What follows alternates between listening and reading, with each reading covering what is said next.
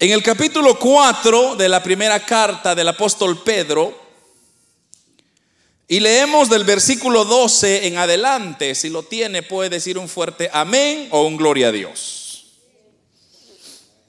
Primera de Pedro, capítulo 4, versículo 12, dice la palabra del Señor, amados, no os sorprendáis del fuego de prueba que os ha sobrevenido como si alguna cosa extraña os aconteciese, sino gozaos por cuanto sois participantes de los padecimientos de Cristo, para que también en la revelación de su gloria os gocéis con gran alegría. Si sois vituperados por el nombre de Cristo, sois bienaventurados, porque el, porque el glorioso Espíritu de Dios reposa sobre vosotros. Y ciertamente de parte de ellos Él es blasfemado, pero por vosotros es glorificado. Así que ninguno de vosotros padezca como homicida o ladrón o malhechor o por entremeterse en lo ajeno. Pero si alguno padece como cristiano, no se avergüence, sino glorifique a Dios por ello. Porque es tiempo de que el juicio comience por la casa de Dios y si primero comienza por nosotros, ¿cuál será el fin de aquellos que no obedecen al Evangelio de Dios? Y si el justo con dificultad se salva, ¿en dónde aparecerá el impío y el pecador? De modo que los que padecen según la voluntad de Dios encomienden sus almas al fiel Creador y hagan el bien. Amados hermanos, quiero comenzar diciendo que la primera carta del apóstol Pedro, hermanos, eh, lo he dicho muchas veces, pero creo que es bueno recordarlo, está o fue dedicada o fue escrita para una iglesia que estaba recién comenzando. O sea, no, no era para una iglesia que ya tenía años de existencia, sino que la iglesia estaba comenzando y, en esos inicios ellos enfrentaron diferentes circunstancias, situaciones que el apóstol Pedro vio la necesidad de escribirles a ellos, uno, para motivarlos, para alentarlos, para que se consolaran, pero a la misma vez para darles ciertas instrucciones cómo debiesen caminar en los caminos de Dios.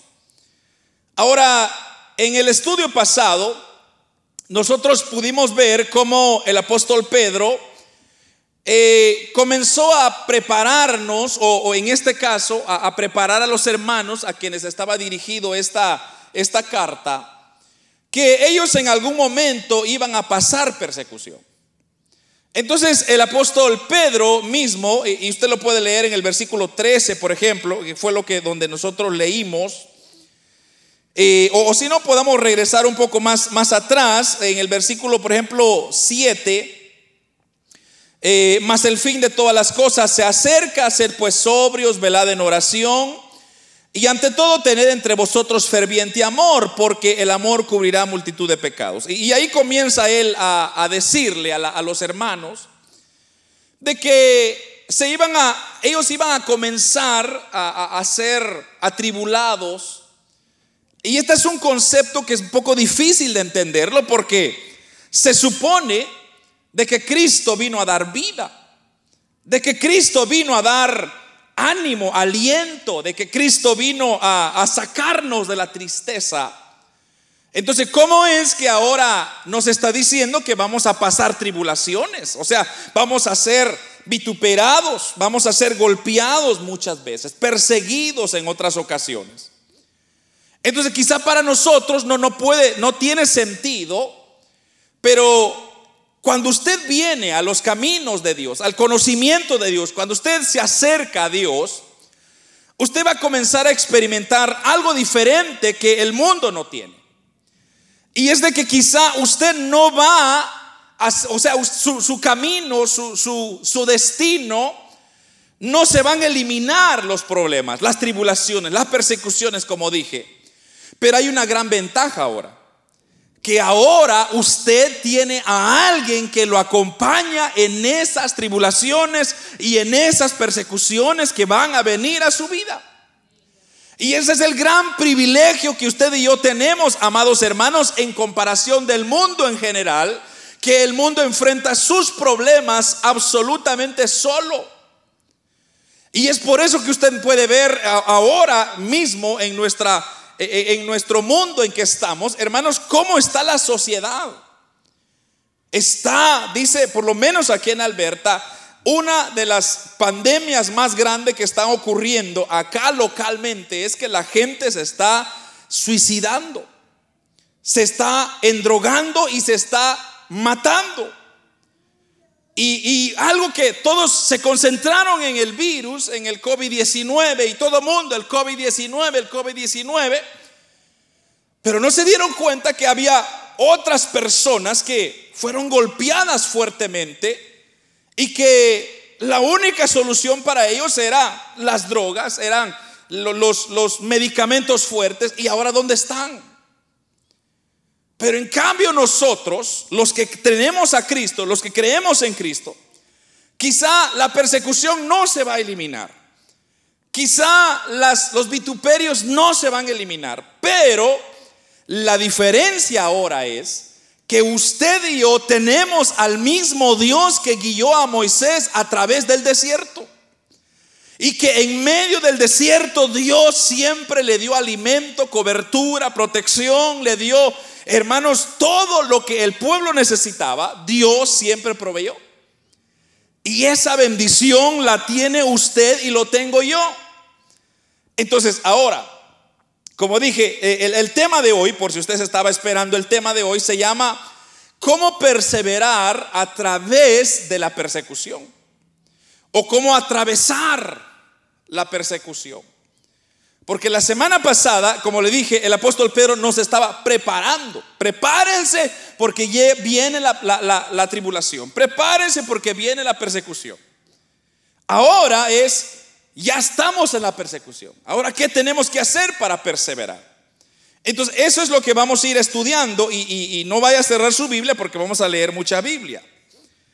Entonces, el primer punto que quiero hablar con usted lo, vamos a encontrar en el versículo 12, que mire lo que dice, que fue el versículo donde comenzamos. Dice, amados, no os sorprendáis del fuego de prueba que os ha sobrevenido como si alguna cosa extraña os aconteciese.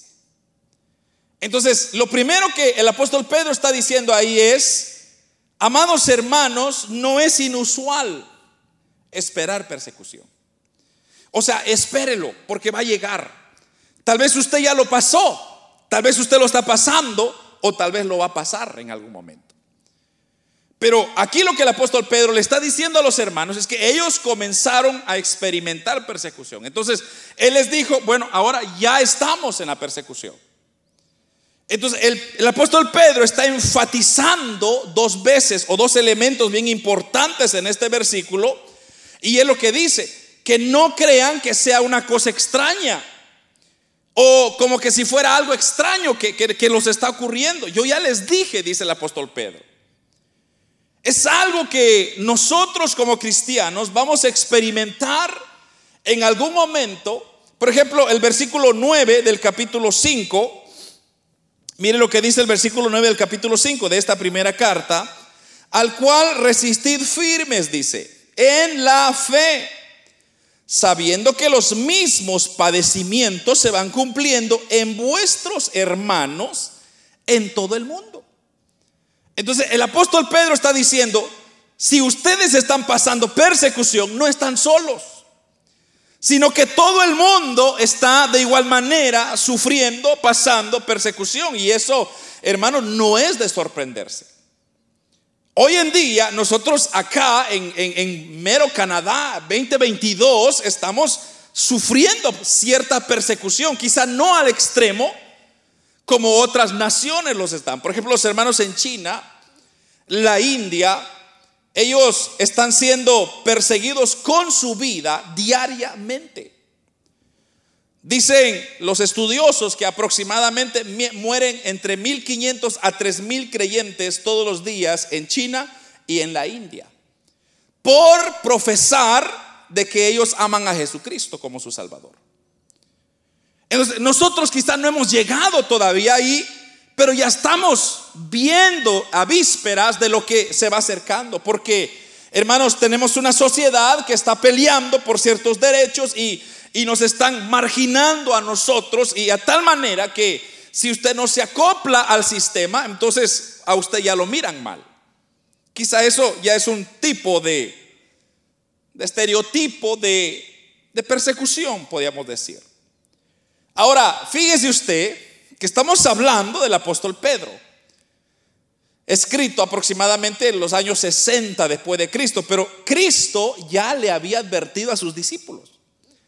Y para eso lo voy a invitar a leer en el Evangelio según San Juan.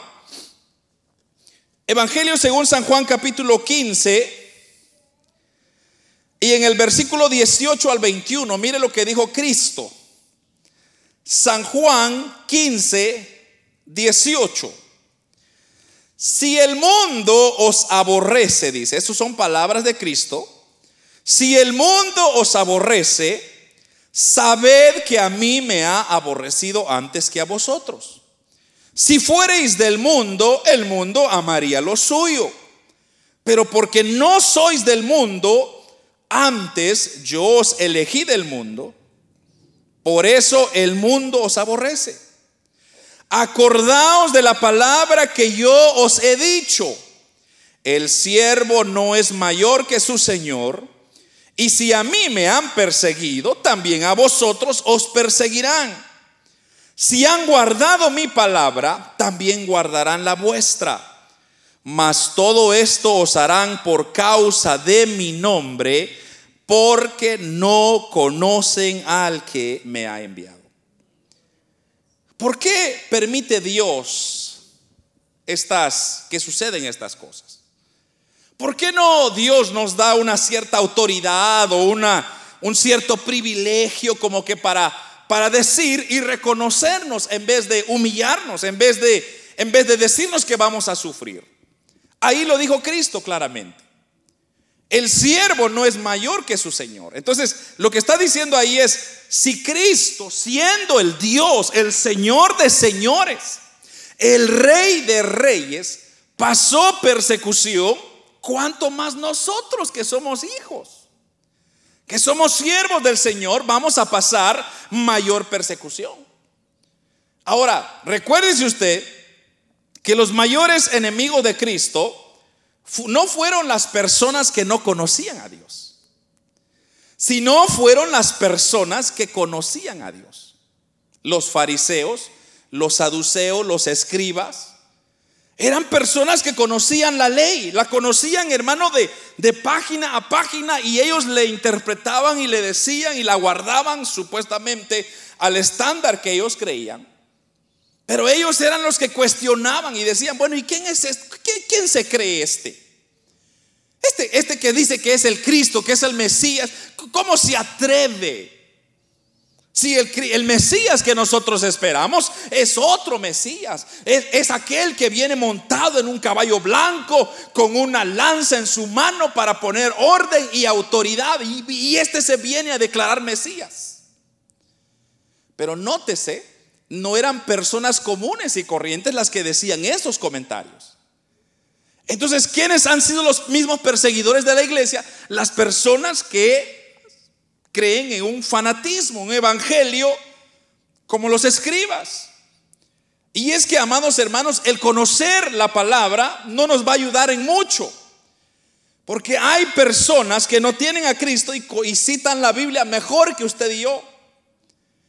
Pero eso no les da mayor ventaja, sino más bien mayor condenación vendrá porque hay conocimiento y no lo practican.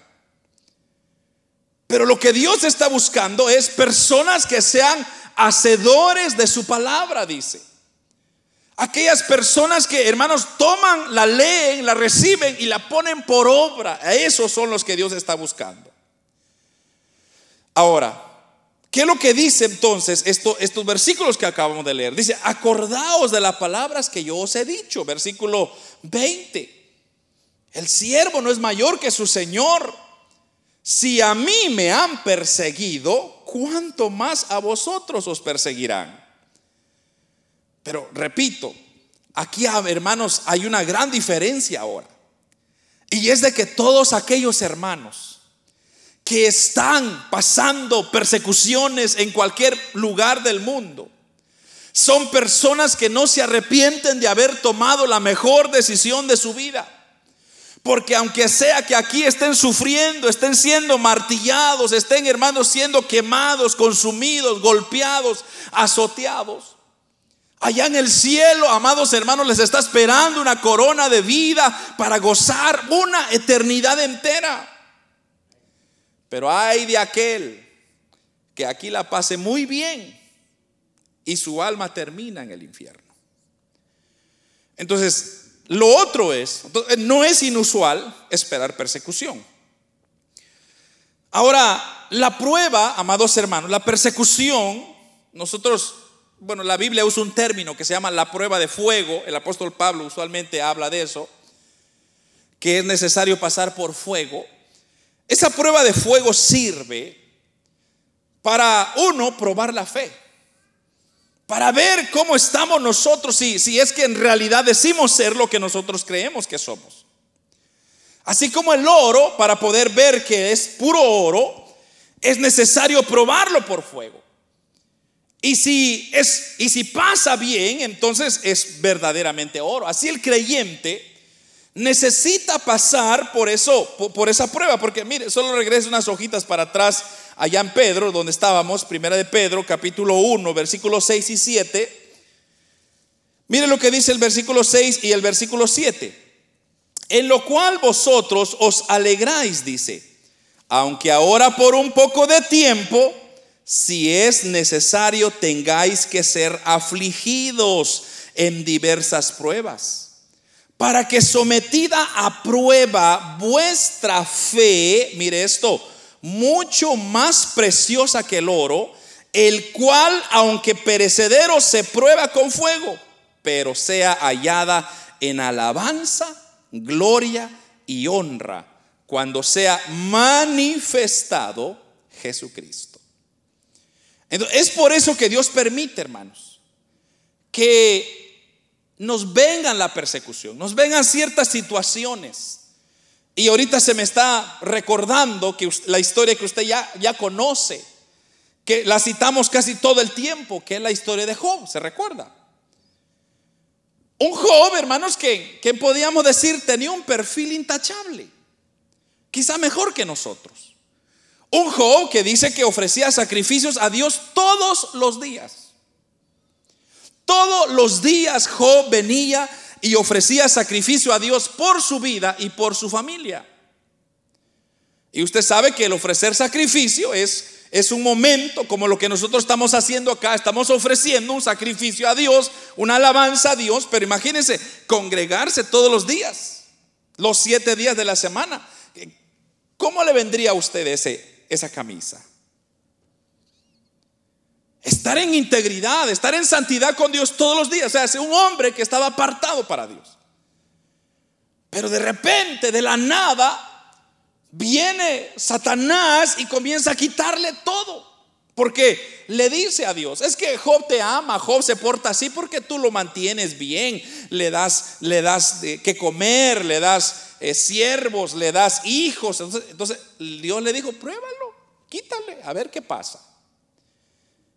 Y ni lento ni perezoso. Vino el diablo, le quitó la familia, se murió en un solo instante. Le quitó todo lo que él tenía, las tierras. Inclusive la esposa le dijo, mejor, mejor maldice a Dios y muérete, ya estuvo. ¿Qué estás esperando? O sea que aquella mujer no sabía que era necesario la persecución. Pero hay unas palabras que Job habla y dice y que, nos han marcado. Y dice él, pero ¿de qué me voy a gloriar yo? Si yo nací sin nada y me voy a ir sin nada. ¿cómo voy a decir yo que lo que tengo ahora lo he logrado por mi fuerza? Dice Job. Cuando en realidad Dios me lo dio, pues Dios también me lo puede quitar. Un hombre que tenía una fe increíble. Un hombre que había entendido quién verdaderamente era Dios. Y ese es, hermano, lo que usted tiene que entender de Dios. No se aferre, amados hermanos, a las cosas de este mundo, porque hoy las tiene, mañana ya no las tiene. Hay personas que tienen casas el día de hoy y mañana ya no las tienen y su esperanza estaba en su casa. Mire, mire lo que pasó en Ontario el día de el día sábado, por ejemplo. Pasó un, un, ¿qué es? Un, tornado, exacto, tornado nivel 2. La gente no esperaba levantarse el sábado. Bueno, mis padres me estaban contando que el sábado amaneció todo tranquilo, todo bonito. nadie esperaba nada. Y al mediodía de repente se oscureció el cielo y pasó y ahora la gente está sin casa, sin techo. Los que tenían su esperanza en su casa han de estar afligidos. Quizá diciendo, bueno, cuánto dinero le invertí, cuánta cosa le hice y para qué. Pero aquellos que estaban confiados no en sus posesiones, sino en Dios, ellos están diciendo, bueno Señor, así como me lo diste, pues me lo quieres quitar. Creo que me vas a dar otro mejor todavía. Pero esa es la persona que sabe que las cosas que tiene dependen de Dios. Por eso, amados hermanos, nunca nos adueñemos nosotros de las cosas. Nunca vayamos a decir mías o por mi esfuerzo o porque yo quise o porque yo tengo, tengo las cosas. No es así, amados hermanos. Usted tiene y está aquí y yo estoy aquí gracias a la misericordia y el amor de Dios para con nosotros todos los días. Gracias a Él que nosotros tenemos vida. Porque si Él hubiese querido el día de hoy, nos dice, hasta aquí llegaste y aquí. Ya no nos levantamos de la cama. Pero Dios es bueno. Dios es grande en misericordia. Entonces, como alguien ha dicho, primero viene la cruz y después viene la corona. Si Cristo no hubiera pasado el sufrimiento de la cruz, que, Él lo pudo haber hecho, como ya le dije, yo, le he dicho muchas veces, Cristo pudo haber dicho, bueno, ¿y tú por qué me estás pegando? ¿Qué te he hecho yo? ¿Por qué me estás golpeando? ¿Acaso no pudo él defenderse? Claro que sí, pero no lo hizo. ¿Por qué no lo hizo? Por usted y por mí. Lo hizo por amor, pensando en usted y en mí. Entonces, pero ahora Él ya pagó todas nuestras deudas, todo lo que nosotros debíamos, ya Él lo pagó ahora, ya canceló todas nuestras deudas, dice el apóstol Pablo. Así que para poder ver ahora corona, porque Él ahora está sentado a la diestra del Padre y los ángeles le adoran día y noche. Pero eso no lo hubiera logrado si Él no hubiera pasado por la cruz. Así que si usted quiere gloria, va a tener que pasar persecución. Yo quisiera evitárselo, pero no puedo. Yo quisiera evitar el camino difícil, pero no puedo. Hermanos, pero es bonito, porque cuando usted tiene a Cristo, hermanos, entonces ahí se cumple lo que dice la Biblia, todas las cosas nos ayudan a bien. O aquel otro versículo, Filipenses 4:13, todo lo puedo en Cristo que me fortalece. Pero usted lo puede. ¿Cómo, cómo cree usted eso? ¿Cómo lo, puede usted declarar? Lo declara porque usted dice, es la verdad. Cristo me va a ayudar cuando yo lo más lo necesite. Entonces, muchas personas ponen sus confianzas, como le dije, en muchas cosas. aquí el apóstol Pedro está diciendo, no se confíen ustedes. Van a entrar un momento de persecución y van a tener que enfrentarlo. Así que no se sorprendan cuando ustedes se encuentren. Muchas veces quizá nos hacen pasar el ridículo, nos hacen persecuciones, burlas. Hay quizá amistades que se van a reír de nosotros, nos van a decir cucarachas de la iglesia, come gallinas, yo no sé cómo, aquí quizá no dicen mucho eso, pero en otros países es un dicho muy común. Y nos pueden decir un montón de cosas, pero usted diga, Diga lo que usted diga. Yo amo a Cristo y por Él estoy dispuesto a pasar la persecución. Hermano, yo le he dicho una cosa. Si a nosotros, mire, si, a usted le dieran una opción, pasar las tribulaciones que estamos pasando nosotros ahorita, sería una opción, o pasar las tribulaciones que los primeros cristianos pasaron en Hechos de los Apóstoles. Donde el momento que usted abría su boca para decir alabo a Dios es porque usted ya estaba siendo quemado ya, tirado a la, a, la, a la hoguera y siendo quemado. ¿Cuál prefiere usted? ¿Esta época o la, o la, de ellos? Usted diría, ay hermano, pues yo creo que esta. Pues yo también. Porque no es fácil, hermano. No es fácil. En aquel entonces, hermano, igual habían familiares, habían hijos, habían tierras, habían trabajos. Pero ¿cómo lo soportaron ellos? ¿Cómo es que ellos no se rajaron, no se echaron para atrás? Sino más bien dijeron, he decidido seguir a Cristo. Oh, he decidido seguir a Cristo. He decidido seguir a Cristo. No miro atrás. No vuelvo atrás. Eso se llama convicción. Mire lo que dice Hechos, capítulo 14 de Hechos, versículo 22 confirma esto que le estoy diciendo. Hechos de los Apóstoles capítulo 14 versículo 22 dice, confirmando los ánimos de los discípulos, exhortándoles a que permaneciesen en la fe y diciéndoles, es necesario que a través de muchas tribulaciones, entremos en el reino de Dios. Lo voy a leer otra vez. Confirmando los ánimos de los discípulos, exhortándoles a que permaneciesen en la fe, diciéndoles, es necesario que a través de muchas tribulaciones entremos en el reino de los cielos. Mire hermano, qué interesante esto. Es necesario, dice. Es necesario que usted y otra atravesemos estas tribulaciones para poder entrar al reino de los cielos. Porque hermanos, mire, yo, yo me he preguntado muchas veces, yo sé que quizá es, es erróneo pensar esto, pero, pero, pero, yo me pongo a pensar, solo póngase usted a pensar, cuando usted va a entrar al cielo y de bienvenida está el apóstol Pablo. Hermano Manolo pasa adelante, qué gusto conocerlo al fin. Y, yo en comparación a un hombre, hermanos, que escribió la mayor parte del Nuevo Testamento. Un hombre que sufrió y fue golpeado por el Evangelio. ¿Y yo qué sufrí, hermano?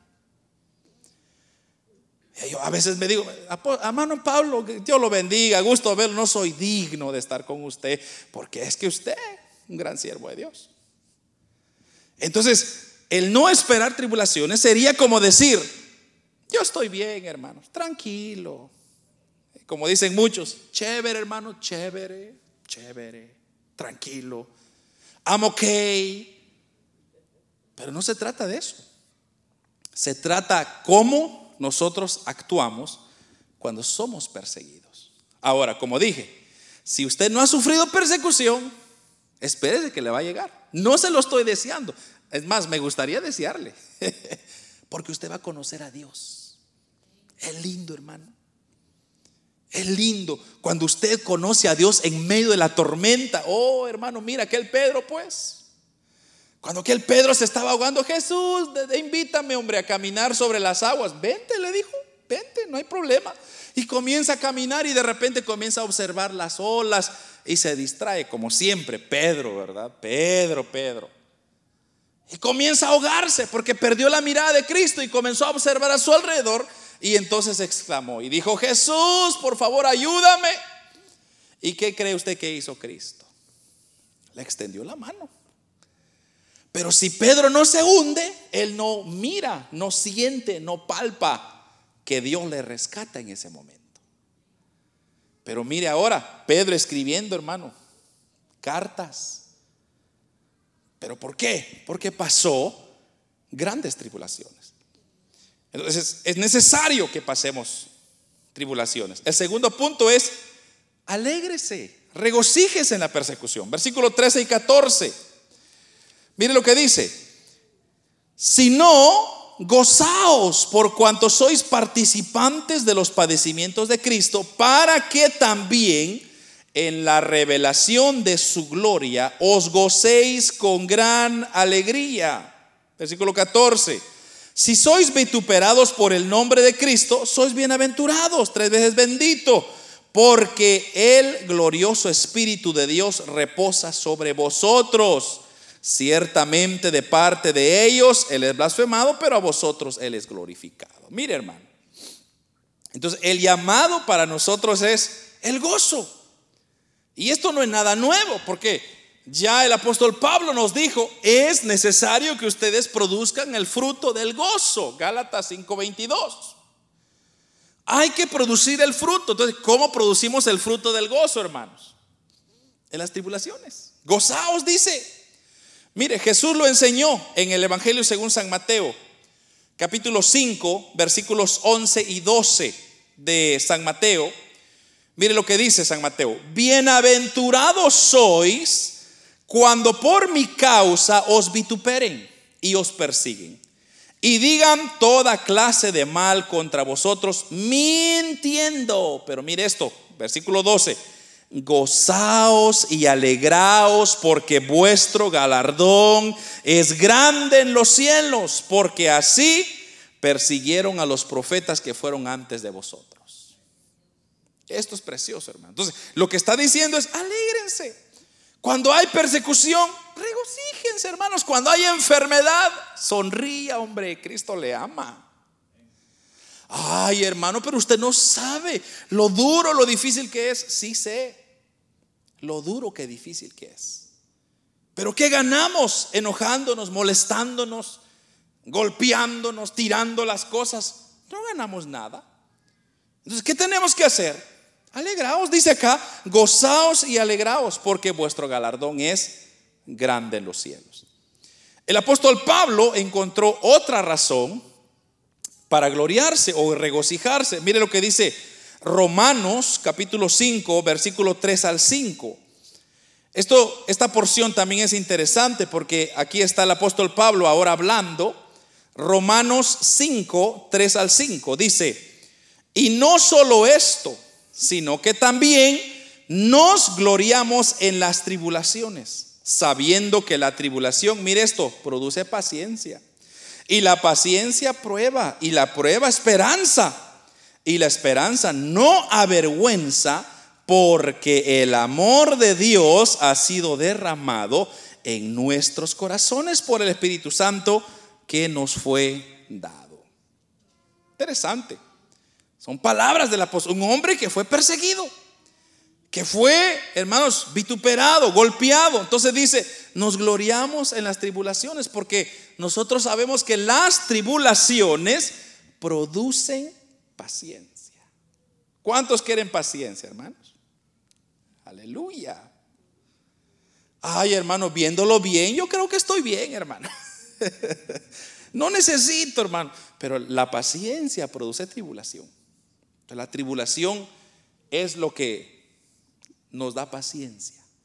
¿Por qué? Porque cuando usted está en la tribulación, está metido en el problema, está metido en la enfermedad, está metido, o quizá se están burlando de usted, cuando usted se baja, se humilla delante de Dios y dice, Señor, en tus manos está la situación.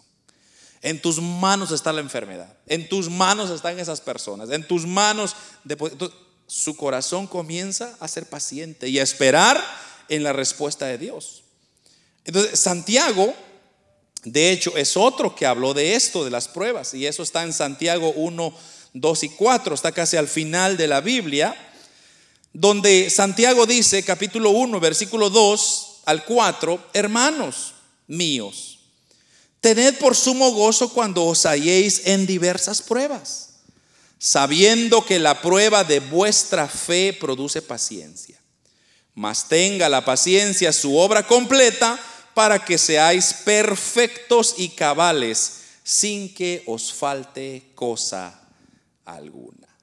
La pregunta es, ¿por qué me voy a regocijar? ¿Por qué me voy a alegrar cuando las cosas no me están saliendo bien? ¿Por qué voy a sonreír cuando me están insultando, cuando me están diciendo o me están hablando, me están llamando nombre, lo que sea? Porque primero, de acuerdo a lo que ya hemos leído, porque dice, porque grande es vuestra recompensa en los cielos. Porque así persiguieron a los profetas que fueron antes que nosotros. O, Pablo lo explica de esta manera, porque la tribulación produce perseverancia. Lo que a su vez produce un carácter y el carácter produce esperanza. Entonces, la prueba, como dice Santiago, nuestra fe produce paciencia también. La prueba de vuestra fe produce paciencia, dice. Y la paciencia puede ayudarnos a ser perfectos, completos, sin que nos falte cosa alguna. Entonces, es necesario, la vamos a pasar.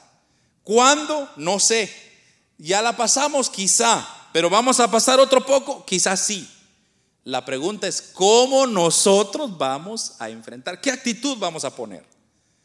Ahora, el apóstol Pedro aquí ofrece tres razones para regocijarse en la persecución. Mire, lo primero que dice él es lo siguiente, por ejemplo, dice, cuando se manifieste su gloria, o perdón, estoy, estoy leyendo Segunda de Tesalonicenses, porque quería leerle esta porción, este versículo antes. Segunda de Tesalonicenses 1, 10 y 12. Le leamos esa porción antes y luego le doy la razón por qué ¿Cuáles son las tres razones para regocijarse en la persecución? Segunda de Tesalonicenses 1, 10 al 12 dice, cuando venga en aquel día para ser glorificado en sus santos y ser admirado en todos los que creyeron, por cuanto nuestro testimonio han sido creyentes entre vosotros, por lo cual asimismo oramos siempre por vosotros, para que nuestro Dios os tenga por dignos de su llamamiento y cumpla todo propósito de bondad y toda obra de fe con su poder, para que en el nombre de nuestro Señor Jesucristo sea glorificado en vosotros y vosotros en él por la gracia de nuestro Dios y del Señor Jesucristo. Entonces, aquí está la clave.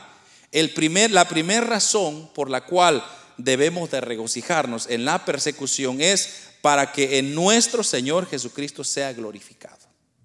El nombre de Cristo es glorificado cuando usted pasa una persecución. Segundo, vamos a leer la siguiente porción, la cual apoya la segunda razón. Mire, Lucas, Lucas capítulo 12, versículo 11. Le dije que íbamos a leer mucha Biblia el día de hoy. Lucas 12, 11 al 12 dice así, cuando os trajeren a las sinagogas y ante los magistrados y las autoridades, no os preocupéis por cómo, por cómo o qué habréis de responder o qué habréis de decir, porque el Espíritu Santo os enseñará en la misma hora lo que debéis de decir. Aquí está hablando, hermanos, que cuando usted pase la tribulación, el Espíritu Santo siempre le va a dar las palabras, el consuelo, las, la receta perfecta para poder atravesar la tribulación. Eso es todo. lo primero es, Cristo es glorificado. Segundo, el Espíritu Santo viene, le alienta, le motiva, le da las palabras indicadas y usted vuelve a tomar ánimo y sigue adelante otra vez. Se cae, pero se levanta otra vez. Gracias no a su fuerza, a la fuerza que recibe de parte de Dios a través de su Espíritu Santo. El tercer elemento por la cual es necesario pasar una persecución está en eh, primera, segunda de Corintios, perdón, segunda de Corintios, capítulo 4, versículo 7 al 11. Mire esto. Segunda de Corintios 4, 7 al 11 dice, pero tenemos este tesoro en vaso de barro para que la excelencia del poder sea de Dios y no de nosotros que estamos atribulados en todo, mas no angustiados, en apuros, mas no desamparados, perseguidos, mas no desamparados, derribados, pero no destruidos, llevando en el cuerpo siempre por todas partes la muerte de Jesús, para que también la vida de Jesús se manifieste en nuestros cuerpos, porque nosotros que vivimos siempre, estamos entregados a muerte por causa de Jesús, para que también la vida de Jesús se manifieste en nuestra carne corporal. Pero la clave en este versículo está en el versículo 7, pero tenemos este tesoro en vasos de barro para que la excelencia del poder sea de Dios y no de nosotros. Cuando soportamos la tribulación, cuando soportamos la persecución, usted no va a poder decir, es que yo soy Superman, superhéroe. No. Usted va a decir, gracias a Dios, yo estoy aquí de pie. Gracias a Dios pasé la tribulación, pasé el problema, pasé el conflicto, pasé la humillación, pasé lo que pasé. Gracias al Señor. Entonces, ¿qué está usted haciendo? está dándole honra al que honra merece. Gloria al que gloria merece. Entonces, por nuestra conducta, por nuestra actitud, por nuestro comportamiento, por la forma como nosotros pudimos levantar, entonces la gente va a comenzar a decir, este algo especial tiene. ¿Qué tiene este de que, no tenemos nosotros? ¿Qué, qué, hizo este que, a mí siempre me va mal? Pero yo veo que este anda problemado y siempre anda sonriendo. ¿Qué tiene este que yo no tengo? Entonces la gente comienza y usted dice, yo lo que tengo es la gloria de Dios conmigo. Yo lo que tengo es que amo a Cristo. Y cuando yo sufro, el Señor me ayuda. Cuando yo paso alguna situación, el Señor me da fuerza. Por eso, amados hermanos, cuando usted esté pasando alguna situación o persecución, no busca su defensa. No busque usted su gloria busque la gloria de Dios siempre. Porque si hay algo que Dios, y no sé si escucha mal esta palabra, detesta, le, aborrece, es que uno se crea que es algo cuando no es nada. Es que uno piense que es por mi fuerza, hermano, por mi capacidad. Así dijeron los que crearon al Titanic, ¿se recuerda? es que nosotros hemos, somos mejores que Dios porque construimos un monstruo de barco. Ese mismo día se les inundó. Se les hundió, perdón. ¿Por qué? Porque el orgullo, si hay algo que nosotros tenemos que gloriarnos, hermanos, es de que no somos nada. Usted y yo no tenemos nada que dar. Usted y yo hemos llegado aquí no por mi pues que yo soy muy astuto, hermano. Uh, yo soy muy estudiado. No. Usted ha llegado aquí es gracias a la misericordia. Como le dije al principio, si Dios hubiera querido quitarnos la vida el día de hoy, nos quita. ¿Y qué vamos a decir nosotros? ¿Qué cara vamos a venir? Dios, ¿cómo te atreves? No, hermano, no podemos decir nada. Si no somos nada en las manos del alfarero. O Isaías dice, o el barro le va a poder decir al que lo está moldeando, ¿por qué me hiciste así, panzudito y gordito? ¿Por qué me hiciste orejudo, ojudo? No, no puede. El que lo formó, lo formó así. Esté contento. Si usted es guapo, guapa, gloria a Dios por usted. Si usted es federal, bienvenido al club. Al club de los feos. Terminamos con el versículo 18 y 19. O bueno, si quiere leamos del 15, porque ahí lo dejamos. En el 15 al 19 dice, así que ninguno de vosotros padezca como homicida o ladrón o malhechor o por entremeterse en lo ajeno. Pero si alguno padece como cristiano, no se avergüence, sino que glorifique a Dios por ello. Porque es tiempo de que el juicio comience por la casa de Dios y si primero comienza por nosotros, ¿cuál será el fin de aquellos que no obedecen el Evangelio de Dios? Y si el justo con dificultad se salva, ¿en dónde aparecerá el impío y el pecador? De modo que los que padecen según la voluntad de Dios, encomienden sus almas al fiel Creador y hagan el bien. Entonces, ¿sabe lo que está diciendo este versículo? Estos versículos que leímos es, examine su vida, véase, vea la razón por la cual usted está sufriendo.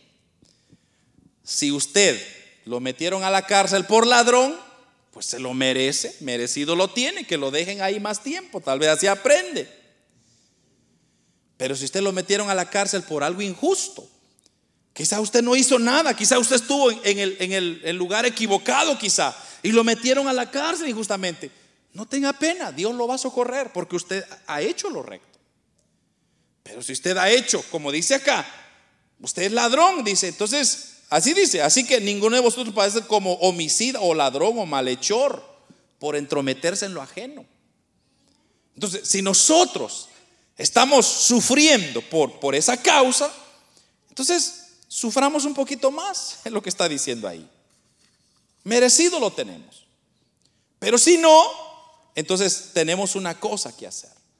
Y es considerar, mantenernos fiel a Dios en todo tiempo.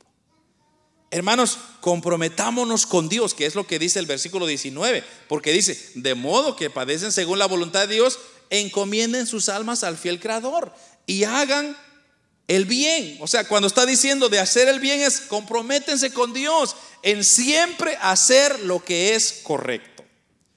No vaya usted con el resto del mundo haciendo la maldad, porque como éste lo hizo, yo lo voy a hacer. Como aquel lo está haciendo, yo lo voy a hacer. No, hermanos. Usted y yo eh, reconozcamos que a quien ofendemos es a Dios con nuestras acciones. Si las todo el mundo va como con Raimundo, usted deje que se vayan con Raimundo, hermano. Usted siga a Cristo y quédese con Cristo, porque con Cristo le va a ir siempre mejor. Toda la vida le va a ir bien. Cada vez que usted haga las cosas correctas, usted va a tener su recompensa siempre. Pero también, si usted hace las cosas como el resto del mundo las hace, usted va a tener su recompensa también. Pero no vaya después a decir, es que Dios, por Dios, por culpa de Dios. No, hermano, por culpa suya es. Reconozca. Entonces, el apóstol Pedro sella este capítulo diciendo, comprometámonos con Dios. ¿Y cómo lo podemos comprometernos con Dios? Haciendo el bien sin importar la circunstancia. ¿Sabe que el término integridad significa hacer el bien cuando nadie está viendo? Hacer lo correcto cuando nadie me está observando. Eso es difícil. Porque lo primero que usted dice es 100 dólares, gracias Señor, para mi bolsillo. Y esa alguien se lo dejó ahí para probarlo y usted resultó siendo ladrón, no era suyo, déjelo. Ahí déjelo. Ahora si alguien viene y le dice, mire, mire hermano, le regalo esos 100 dólares que están ahí, usted agárrelo y diga, gracias hermano, que el Señor le bendiga. No, no hay otro por ahí. Pero es diferente que cuando usted agarra las cosas que no son suyas, cuando nadie está viendo, pero Tal vez nadie de lo humano está viendo, pero los ojos de Dios están sobre la tierra. Y a Él no le podemos mentir. Así que, ¿para qué vamos a pretender que estamos haciendo la cosa? Mire, eh, me recuerdo de Esteban, por ejemplo, Hechos capítulo 7. Esteban solamente estaba, era un hombre que había aceptado a Cristo, había conocido el poder de Dios, y él estaba predicando, diciendo las cosas buenas. Y vinieron las personas y lo comenzaron a insultar. Y él dijo, yo no estoy haciendo nada malo. Y él seguía predicando y de repente lo apedrean. Algo injusto. Algo que pudieron, nosotros en nuestro tiempo pudiéramos decir, hermanos, defiéndese hombre, defiéndese inmigrante, no se deja. Pero, ¿en dónde queda Dios? ¿Cómo se va a glorificar Dios si nosotros estamos haciendo nuestra propia justicia? Deje que Dios haga la justicia. Porque cuando Dios corrige, hermanos, Dios corrige bien. No se equivoca. Entonces usted y yo sepamos confiar en Dios. Sepamos comprometernos con Dios. Además, ¿acaso no es Dios el creador de todas las cosas? Aquel que quizá ha hecho y va a seguir haciendo cosas que nos van a beneficiar. Hermano, usted no se preocupe por nada, solo confíe y deposite su confianza en el Señor. Cuando viene la tribulación, usted siga adelante. Cuando vienen los problemas, usted siga adelante. Es más, busque más a Dios. Cuando están los problemas, arrodíese más y Dios le va a responder. No los enfrente como, como diciendo, ve, véngase para acá, venga. No, hermano, lo van a tumbar, bien fácil. Más bien usted diga, esperen un momentito, ahorita vengo, doble sus rodillas y Dios le va a dar la sabiduría. Punto y aparte. Amén. Así que ese es el consejo del apóstol Pablo, o Pedro, perdón, en, este, en estos versículos. ¿Cómo perseverar a través de la persecución? Amén, hermanos.